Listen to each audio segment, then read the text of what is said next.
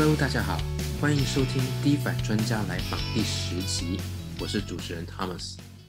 DeFi 专家来访每集邀请一位 DeFi 领域里的专家来聊聊天，介绍他们的 project 以及分享他们精彩的故事，和 DeFi 每周报告同步上线。有兴趣的听众，请上 Substack 订阅 DeFi 每周报告，上脸书和 Medium 追踪 That Pocket。今天我们邀请到 M Stable 的创办人及 CEO James Simpson 来和我们聊聊 M Stable。M Stable 是一个稳定币的聚合协议，将各种美元稳定币放进篮子里，铸造出 MUSD，来达到分散风险的效果，并提供存户利息。任何人都能拿手上的美元稳定币一比一兑换成 MUSD，还能透过 M Stable。一比一互换任何一对美元稳定币。另外 ，M Stable 即将针对各种比特币的代币，例如 WBTC、TBTC，铸造出 MBTC，协助比特币价值移转到以太坊上。好，那我们节目就开始吧。So today we have James on our show. Hi, James. Hi, Thomas. Thanks for having me. Thanks for coming to our show today. So let's talk about M stable. What so what is M stable? What is Stable at its core, and what is the motivation of the entire project? Yeah, great question. Um, stable is a platform for uh, assets on Ethereum. Uh, so there are a lot of assets that are being tokenized today.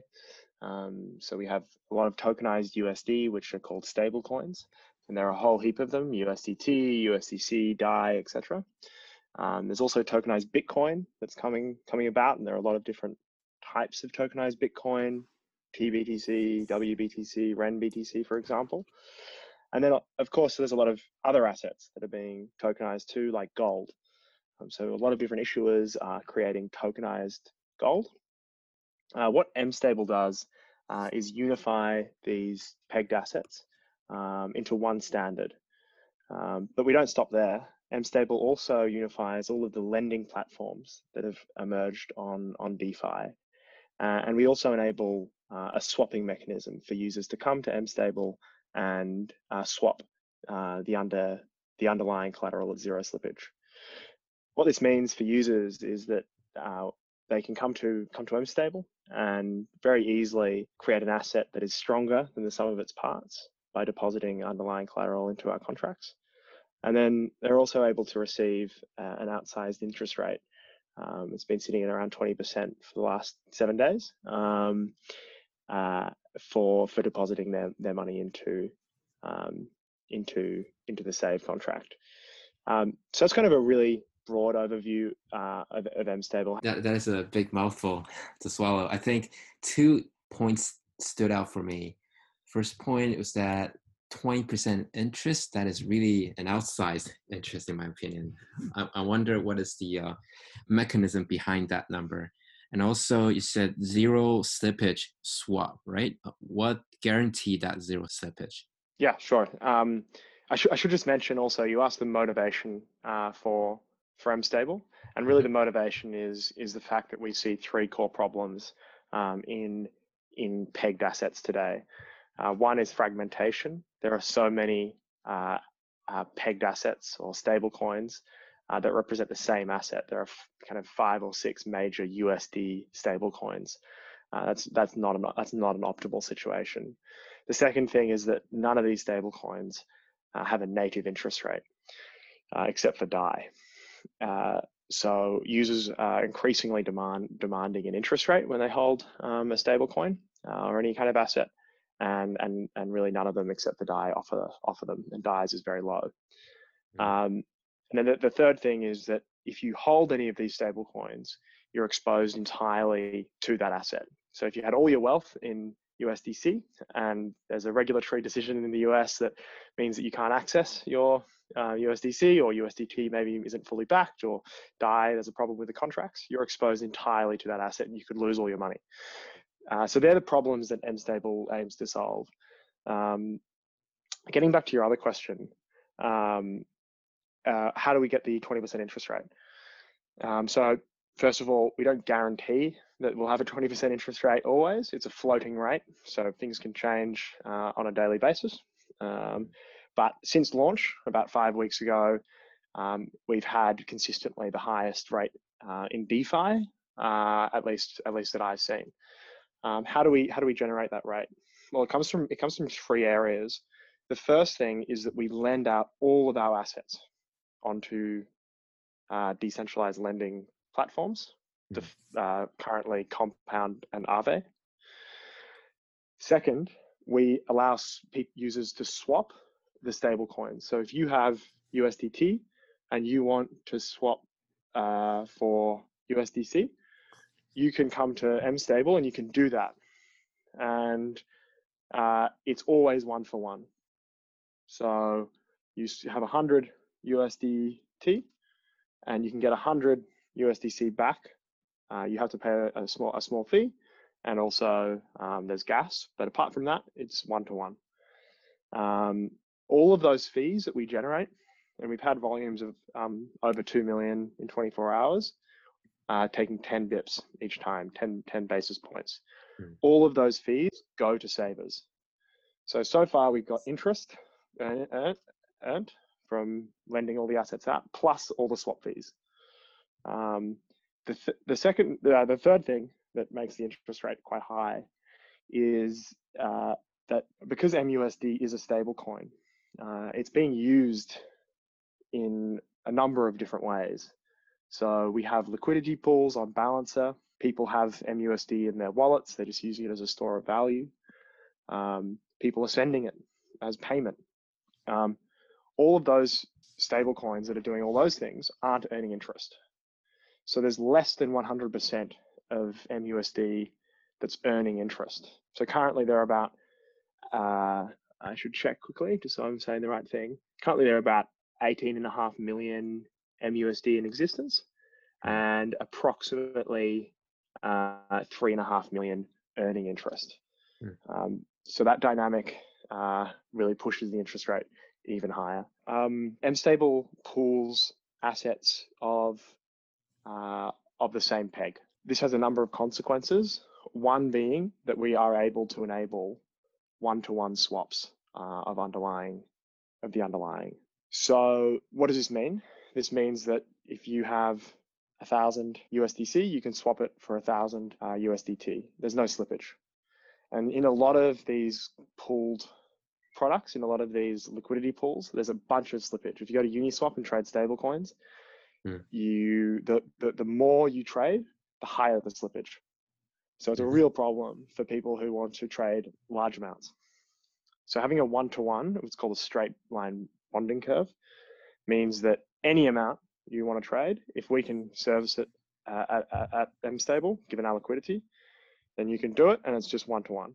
It also means that it doesn't actually matter what the underlying price is. So if the price of the stablecoin that you're trading out of is 99 cents on Binance, say, and you're swapping into a stablecoin that's worth a dollar and one cent, then you're making a 2% spread.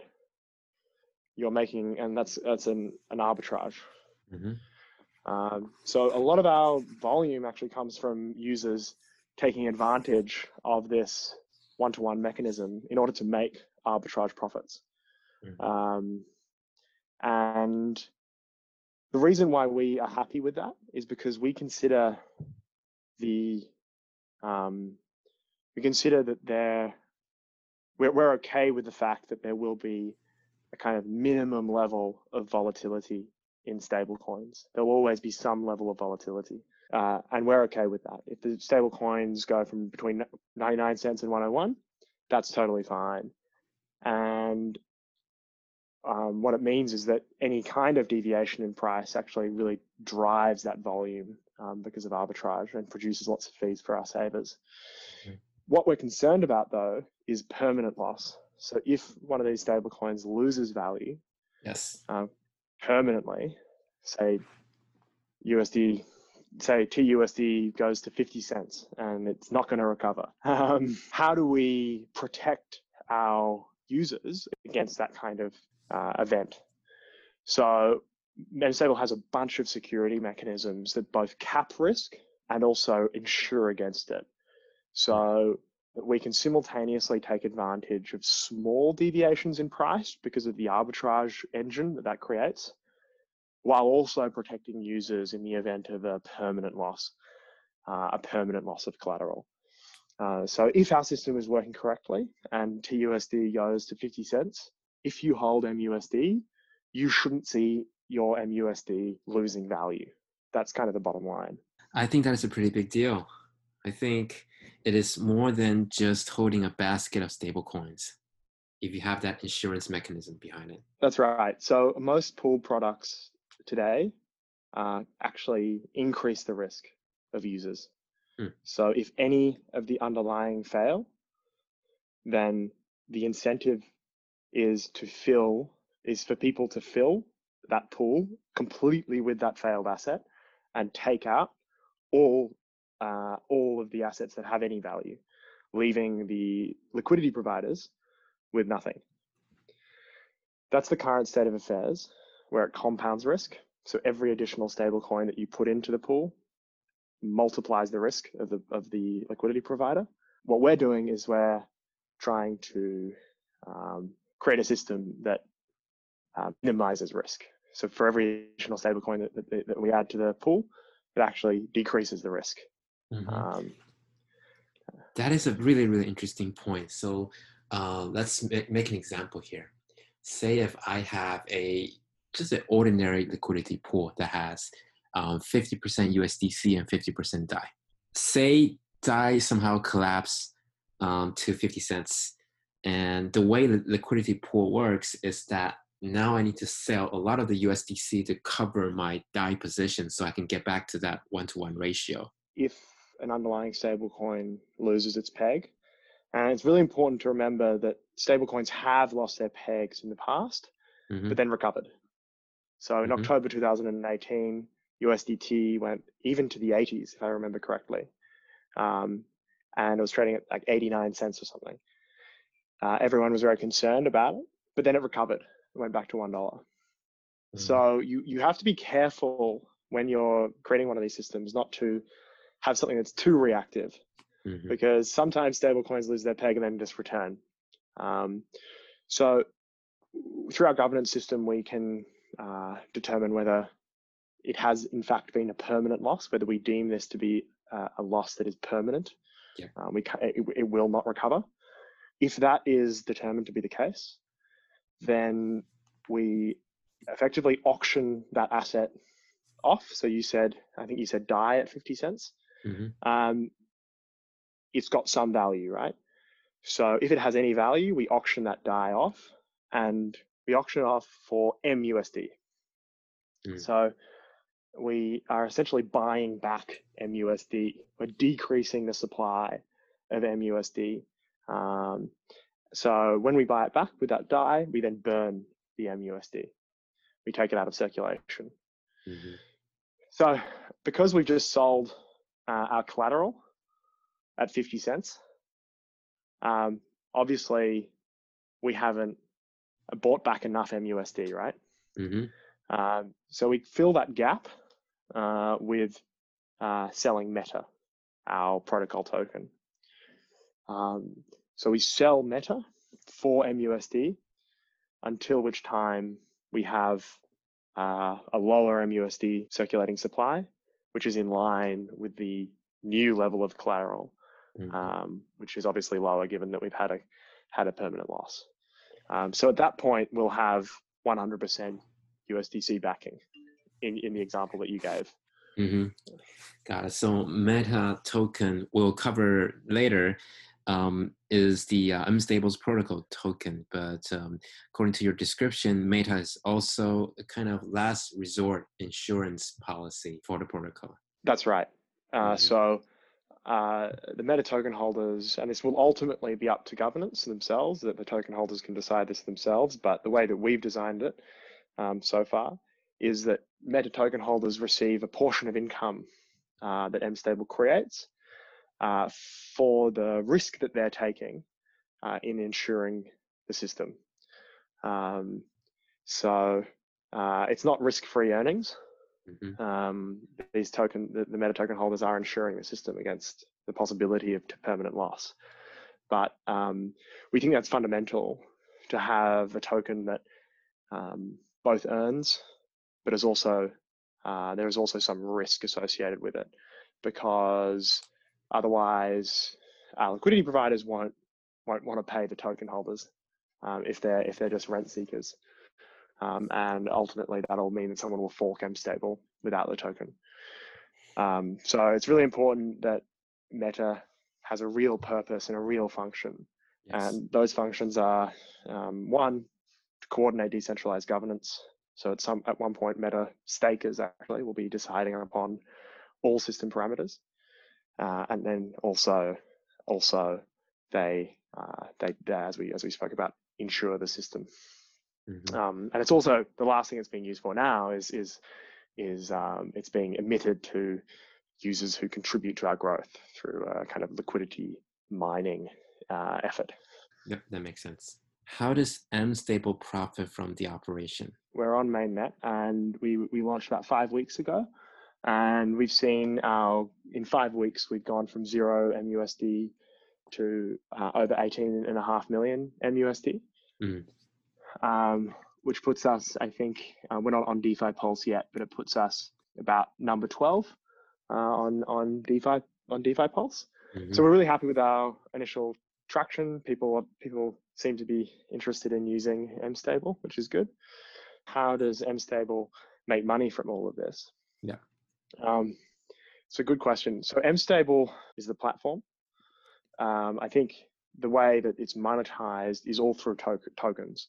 So where we'll eventually dissolve the company that has built MStable. Um, but uh, and, and, and that company doesn't actually profit um, directly from MStable's operation. The meta token holders, as we've designed it now, and as I said before, this will ultimately be the decision of the token holders themselves. But the way that we've decided it functions now is that if you stake Meta, you receive a percentage of all income that MStable generates, which is interest and, and platform fees. Yep. Um, so let's say 10%. Say MStable generates $100,000 of income in a year. Meta stakers will receive $10,000 um, proportionate to their stake amount. Uh, the question is why the meta stakers receive this income. Um, if they were doing nothing, then it would be rent seeking, and no one would want that. Um, it wouldn't be a sustainable model. But as we mentioned before, um, meta holders and meta stakers particularly are exposed to the risk of potentially insuring and recollateralizing the system. Mhm. So they're getting paid for that risk, and that payment actually um, is what ultimately gives Meta value in the first place. Mhm. Yeah. So if MStable grows and grows securely, then the governors and the Meta stakers will be paid, uh, and they'll pay, be paid handsomely for that. If it, it grows insecurely and there's a permanent loss or there's some kind of uh, event that means it needs to be insured against, then that's where these these users are are effectively punished for their poor governance. Mhm. Yeah, I think that's pretty clear. How would you compare M Stable against USD plus by PieDAO and Curve.fi? Yeah. Um, so yeah, a bunch of pooled products coming to market now. Mhm. Um, I would say that I don't actually know too much about USD um, but uh, on- in terms of Curve, uh, Curve I think is first and foremost a protocol for swapping stablecoins, Hmm. and uh, they're op- they've been optimized to enable cheap swapping of of uh, stablecoins at kind of any order size, um, particularly smaller order sizes, uh, and and I think that's a really um, useful tool. I do think it's a, a very challenging market segment to go after.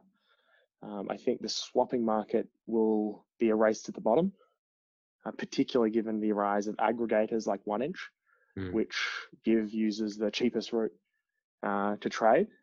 And they don't really care about how they get there, but if it's the cheapest, then users will do it. Yep.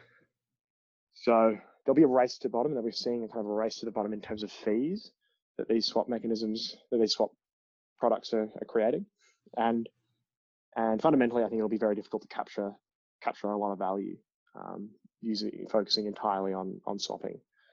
Um, so MStable swap's a bit different. It's focused on harvesting the volatility of um, stablecoins and essentially creating an arbitrage mechanism. Um, because these spreads are often 50 to 200 uh, basis points, uh, we can actually charge a relatively higher fee mm. um, because it's still profitable to ARB, even with a fee through our modeling at, at 50 basis points. But we've put it at 10 basis points and we're, we're seeing a, a good amount of volume. Mm-hmm. Um, really, our, our, our major aim is to generate a high APY for our MUSD savers, a high interest rate. Mm-hmm. Um, that's what we think users really want. We think that's the largest possible um, total addressable market, um, not only in crypto but uh, but but in the real world, given that we're experiencing extremely um, low uh, interest rates globally. Mm-hmm. If we can create a system that, that, that generates a high USD yield, then we think that is what's most interesting. And I think I think it's really the combination of us having a stable coin um, that we create that has its own native interest rate that's outsized. That's the kind of core differentiator, um, the differentiator for our product. Mm-hmm. Of course, the other differentiator is the is the fact that we have built, have this inbuilt security mechanism that USD plus plus, to my knowledge, doesn't have, and certainly Curve doesn't have. So that's uh, that's also kind of a really important fundamental quality to yeah. building one of these things because uh, users will eventually ask for the best risk adjusted return, not just the best return. Yeah. Sounds good. In my understanding, you're also aiming at moving to Bitcoin and other fiat currencies. Yeah. So in terms of future MStable assets, um, MStable was built, is built as a generalized, generic smart contract platform for pegged assets. So we can create, we have a factory contract that can create a new MStable asset very quickly and effectively replicate the product line that we've launched for MUSD, mm-hmm. save, swap across any asset that we want. Um, which assets will we create? There are three buckets that we're looking at. Um, one is uh, fiat currencies. Currently, US dollar is the really only fiat currency that's been um, uh, widely tokenized. We think that that's going to change in the medium long term, given that DeFi will mature. Um, it's maturing very quickly, and that payments use case will become increasingly relevant, particularly when layer two solutions come to hmm. market. Um, so when that payment use case becomes widely used, I, we expect to see a flood of uh, fiat currencies around the world tokenized. Um, so that's a big, obviously, an enormous total addressable market, mm-hmm. euro, US dollar, that kind of thing. When that comes about, that'll be very, very big um, total addressable market. Second bucket is commodities. Um, there's 11 trillion dollars thereabouts of gold, um, and we expect that we'll see a, a whole a whole lot more gold tokenized, particularly because it's a low volatility asset that can be used as collateral in DeFi. Um, so that inevitably comes from multiple issuers, given it's a decentralized asset, and um, uh, that that's perfect for tokenizing, and we're really looking forward to creating M Gold and, and potentially other um, commodities thereafter. Mm-hmm. The third bucket that is uh, growing quite quite uh, actually faster than gold, at least to my knowledge, is um, is cryptocurrencies being ported over to Ethereum. So obviously Bitcoin now, um, it's been an explosion of tokenized Bitcoin on Ethereum, WBTC, TBTC, RenBTC, mm-hmm. and that'll actually be our next asset. So we're really looking forward to creating MBTC in the coming months. Um, and you'll be able to save it, and you'll be able to swap between the underlying assets, and you'll be able to do everything um, that you can do with MUSD with MBTC very shortly. Mm-hmm. I think swap in this context can uh, equate to um, arbitrage. I think your platform encourages arbitrageurs to to take advantage of your me- mechanism. That's right. Mm. Um, and we, we we can afford that because we have max weights, which means that people can only arbitrage to an extent. Um, as in, say it's 35. Currently, it's 55 percent. Um, so they can only fill an asset up to 55%, and, and in future we expect that to be lower. Uh, and then, of course, we insure against it in the event of a permanent loss. So we Mhm, actually don't mhm. mind about that impermanent movements in price. We just mind about permanent loss, which we insure against. Got it. Got it. You insure against, and on the on the flip side is the uh, meta token holder that's bearing that risk and reaping the reward for bearing such risk. Precisely. Okay. Yeah, that sounds perfect. Okay, let's move on to the the meta token then. I'm curious to know what is the function of meta token. I understand it's a proto token. It has governing rights. I'm curious to know what are the different governing rights. Yeah, sure. Um, so MetaToken, as a recap, um, first right now it doesn't exist. Um, it's. The, the token generation event will happen very soon, and there'll be an announcement um, uh, very very soon about that. Um, currently, the only use case for Meta is people earning it uh, in our rewards program. So contributing to our balancer pools. That's the only way you can use it. That's the only really real function of it today. Um, later, we'll be baking in uh, governance rights into it, and the holders of Meta will be able to stake, and they'll be able to decide on all system parameters. So we're not going to be, as the people who made MStable, we're not going to be deciding upon its future. The token holders, the Meta token holders, will be doing that. What kind of decisions will they be making? Well, they can be small decisions like the level of swap fee. So if you want to increase or decrease the level of fee, it can be uh, adding a new piece of a new uh, asset to a basket. So it's like, oh, okay, uh, Meta token holders want to add SUSD as a collateral type. They'll need to make a proposal of that. They can vote on it. They can then determine the max weights. So they can say, okay, we want SUSD to have a max weight of 30%, for example. Um, and that's another parameter, the max weights. Um, obviously, a big governance decision is whether we want to create a new M stable asset. So we've decided now that we want to have MBTC. That'll be a governance decision. Um, uh, people will vote on that. Um, Mhm. And then there's a, there's, there's a kind of the initiation of a recollateralization, which is a very core and important governance decision as well. Um, and uh, there are a bunch of others. We'll be as we kind of move towards decentralized governance, and we have a governance phased plan that's on our docs. Uh, we'll be educating users about the kinds of parameters that they'll be in control of. Um, but there are a few that I just described before. hmm Cool. So how to earn meta then for those who are interested?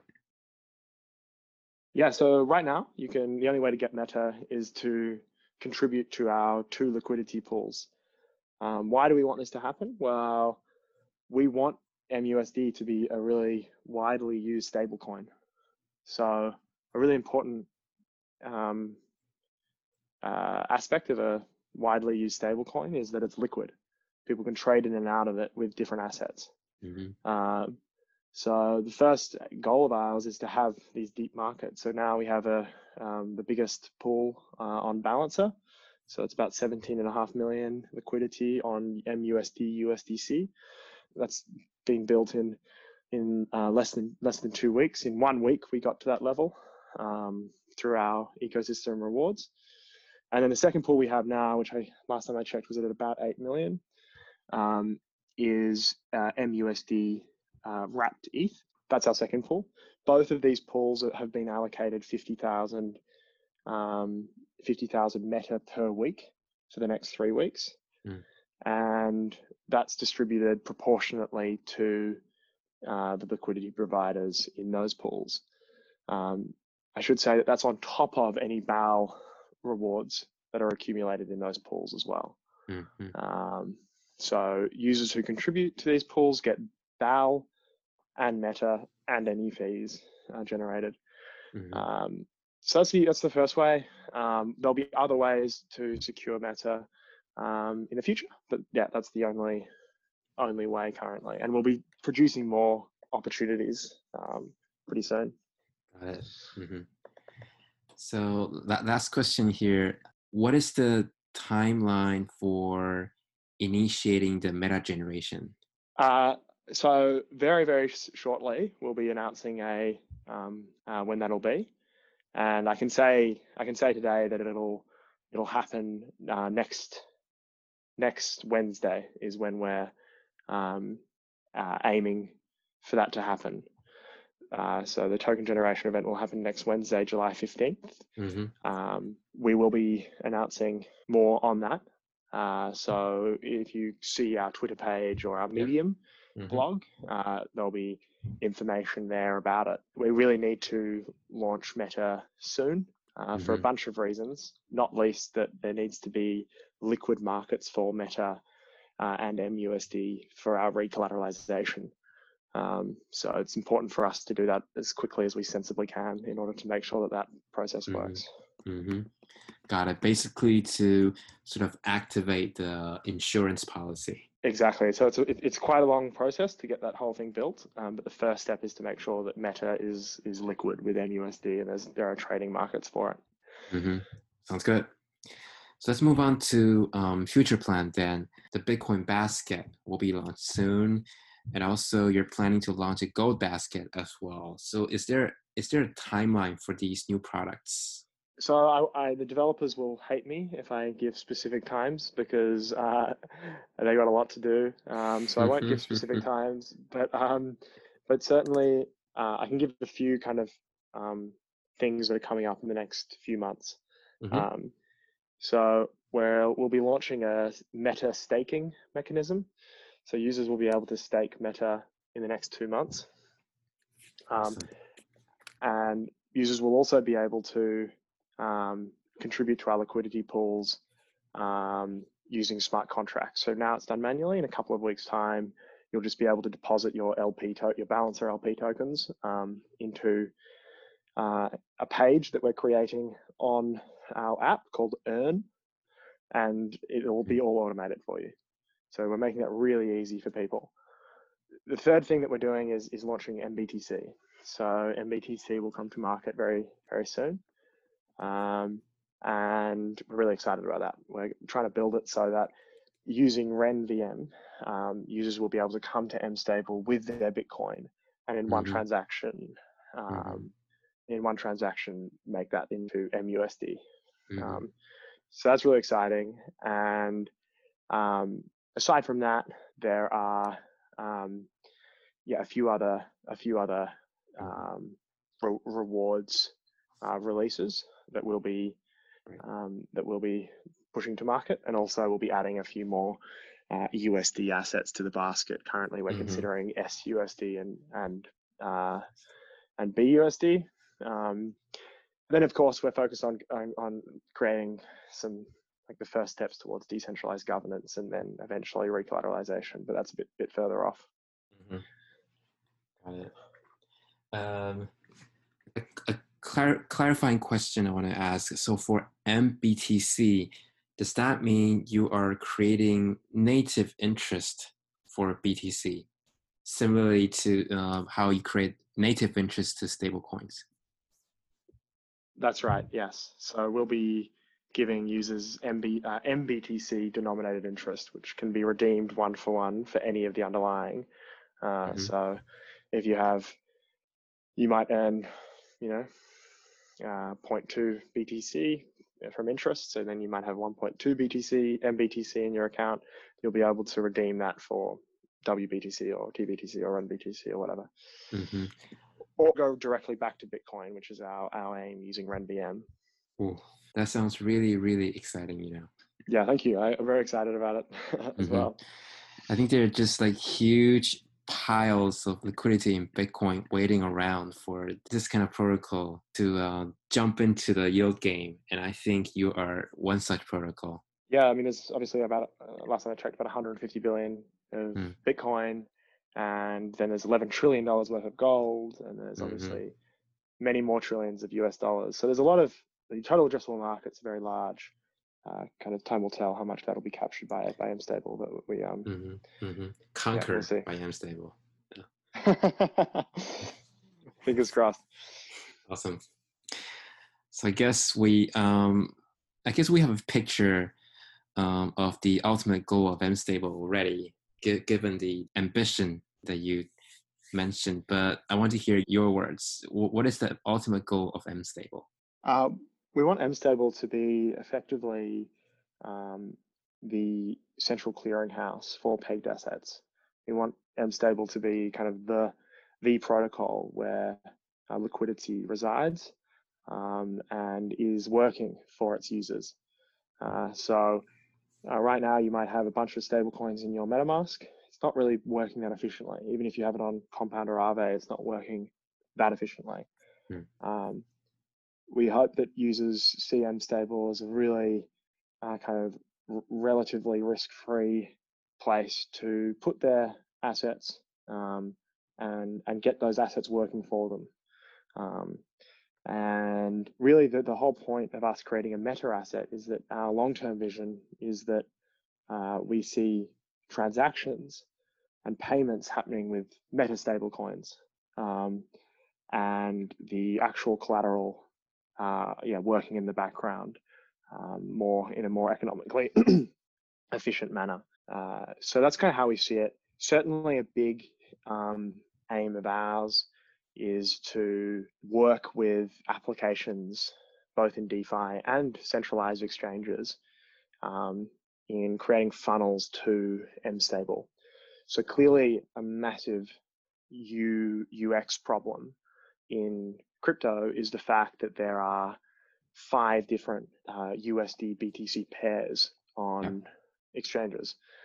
Uh, that completely fragments liquidity. Mm-hmm. It's really annoying if you're going to do tra- if you're doing large orders because you need to trade in and out of stable coins in order to source that liquidity.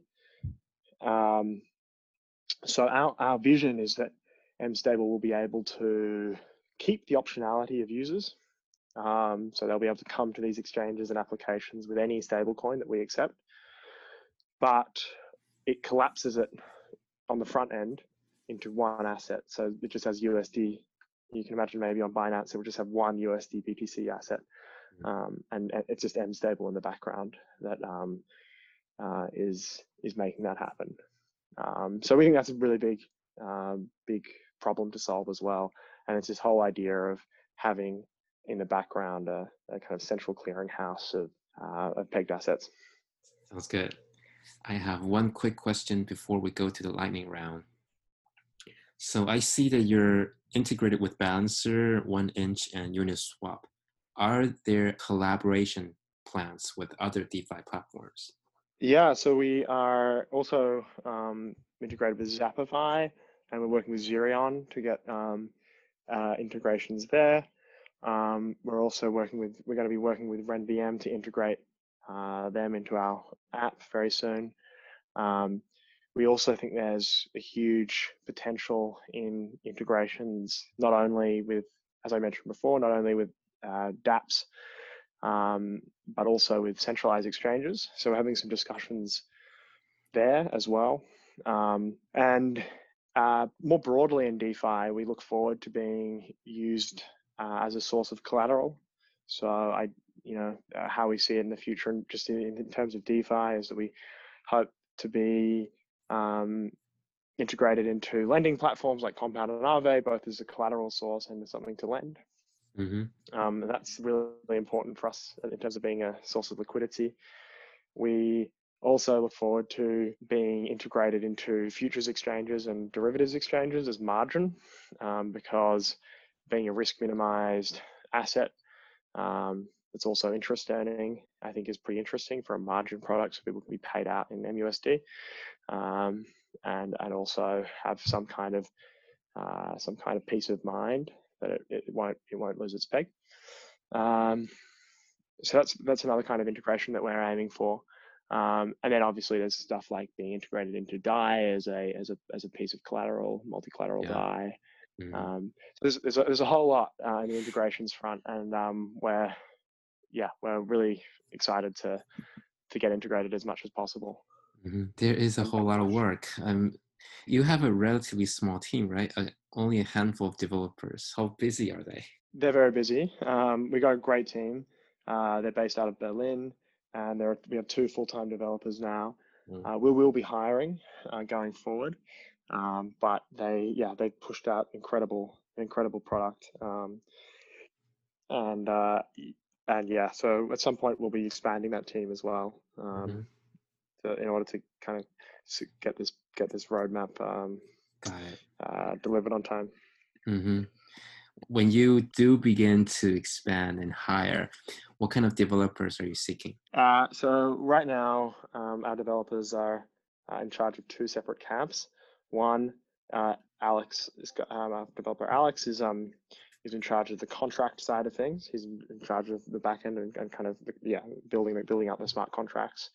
Um, and that's going to become increasingly important uh, and, and and challenging as well when we start doing the whole recollateralization mechanism. It's not an easy problem to solve, uh, and it has to be done correctly.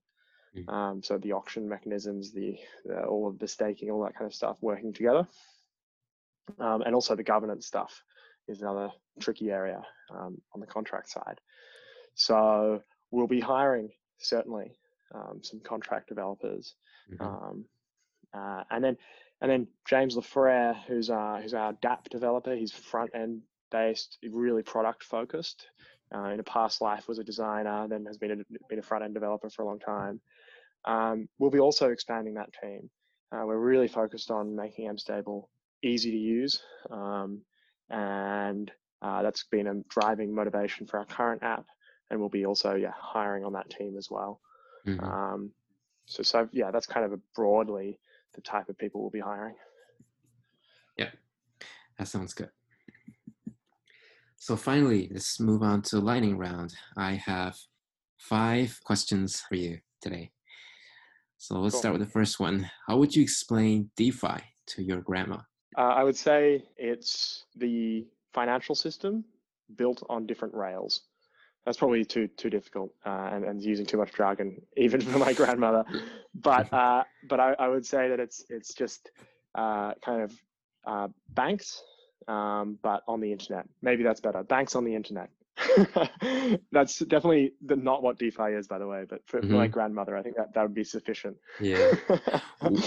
what, what if your grandma already used, for example, like um, dis- discover these online banking services? What, what what is the difference between DeFi and these online only banks? Uh, so online only banks are a veneer, a little layer of, of digitization on an archaic system. Uh, DeFi is uh, a full stack rebuilding of finance. Um, so it's not just lipstick on a pig. It's uh, it's a it's a it's a it's uh, that, that is uh, yeah these neobanks. It's a game changer. It's completely Mhm. different, and the design space for new financial applications will expand dramatically because of that. hmm That is a great answer. Thank you. Second question Where do you see DeFi in three years? Uh, a year's a long time. People in crypto say a year's like a decade. Um, Mm. It definitely feels like that. I think it's because everything's liquid and um, you know prices go crazy and or, or uh, both you know both in the downward and the upper. So people kind of get tired. But um, I think I think DeFi is is an exponential phenomenon. Mm. Um, we're we're seeing um, we're seeing a, a whole lot of really interesting and quite advanced applications being built. Um, but I, I think in the, by the three year mark, a lot of the scalability questions will be answered. Um, and a lot of the MVPs, I see a lot of what we're building now as kind of minimum viable products, will be mature. Uh, and I expect to see um, a lot of the usability questions also solved. Um, So right now we have a massive MetaMask problem. No one, even in crypto, knows how to use MetaMask um, or, or kind of wallets. Um, 90% of crypto users only use centralized exchanges. That's a massive problem. I hope by in, in three years' time we'll have solved that friction point as well, because a whole lot of capital is waiting on the sidelines. Um, uh, just because it can't, they can't, no one can be bothered to learn how to use MetaMask. Yep. Um, so yeah, they're, they're kind of that's kind of the, the areas that I hope will be improved upon by then. Yeah, I, I share the same opinion that MetaMask or smart wallet in general is w- one hell of a friction for people outside. Yeah, Yeah. Yeah, people just can't be, and people can't be bothered. They're scared they're going to lose their keys. It's totally fair enough. Mhm. Um, uh, so that that needs to be solved. Yep. Uh, almost before the scalability question, in my view. I think there's more capital actually that's being bottlenecked because of the MetaMask problem than because of scalability. I think if you had MetaMask and, the- and the scalability thing was well um, was solved, you still wouldn't have any users. Um, Mhm. uh, yeah, Got it. People think, oh, I'll just lose my money quicker. yeah, exactly. Yeah, that's right. Huh. Yeah, exactly. Okay, cool. Third question What is your view on liquidity mining, the recent craze? Uh, so MStable has been looking at rewards for about a year now. Um, we've been designing our program, uh, and it was really good timing that we released it when it was kind of became a became a meme. Um, but uh, my view is that it's uh, a really cool way to get early users. Um, I think by giving you early users a part of the protocol is an incredibly exciting way for capitalism um, to go in. It's a very Mhm. exciting direction. Um, if users are able to be empowered by their choices and be given a part of something for their contributions, that's a world away from uh, the current business model, which treats users as drug addicts, um, so wanting people to kind of go on their platforms for as long as possible um, and, and really take from the user more than it gives to the user. I think this idea of liquidity mining is is a bit of a game changer in terms of Yeah. um, yeah giving users something something meaningful. Mhm. Um, I also think though that we have to be careful. I think that in any like people shouldn't kid themselves. If the product you're building is bad, people might participate in the liquidity mining for some short-term profits, but you'll have ultimately a product that doesn't work because as soon as those liquidity mining rewards stop, then people will stop using your product. Mhm. So you need to have some kind of stickiness with your own product. You need, your product itself needs to be good enough for people to stay around, even after the um, even after the rewards. But uh, like I think it's it's definitely a game changer in terms of um, user acquisition. Um, it's it's clearly clearly very effective. hmm And so that makes me think of Kickstarter and then ICO. Is is there a bubble forming in the liquidity mining space? Are we witnessing one such bubble? And is it of a similar scale to the ICO bubble? So the users uh, definitely definitely need to be more technical uh, to participate in liquidity mining, uh, both in a financial sense to kind of determine the yield, and also just being able to move between different DeFi applications. Mm. For example, to participate in MStable's liquidity mining, you need to first of all have a stable coin. You need to be able to mint that stable coin into MUSD. You need, then you Mm. then need to put that M, deposit that MUSD at a 50-50 ratio with the other stable coin onto Balancer you know, there's a lot of steps. Um, and so I think On top to, of the MetaMask. Yeah, on top of the MetaMask problem. So um, in terms of ICOs, it was a lot easier, a lot big, far lower barrier to entry. Um, so in that sense, I think there'll, it'll be a smaller bubble if it is indeed a bubble. Um, but but um, we'll see. I, I think right now people are being uh, relatively prudent about the rewards. That's certainly, I think um, we're trying not not be um, we're trying to be relatively conservative with the amount of rewards we give out. Mm. Um, but undoubtedly, opportunists will come, and in the next six months, every every uh, man and his dog will be liquidity mining, um, and then the market will become saturated, and in, who knows whether it'll still be effective. Um, Mhm. Oh, that sounds pretty good to me. Cool. Next question. What is your favorite DeFi project other than MStable? Yeah, definitely favorite DeFi project is, is MStable. Um, second favorite, um, it's a good question. I I think uh, I don't really have a favorite necessarily.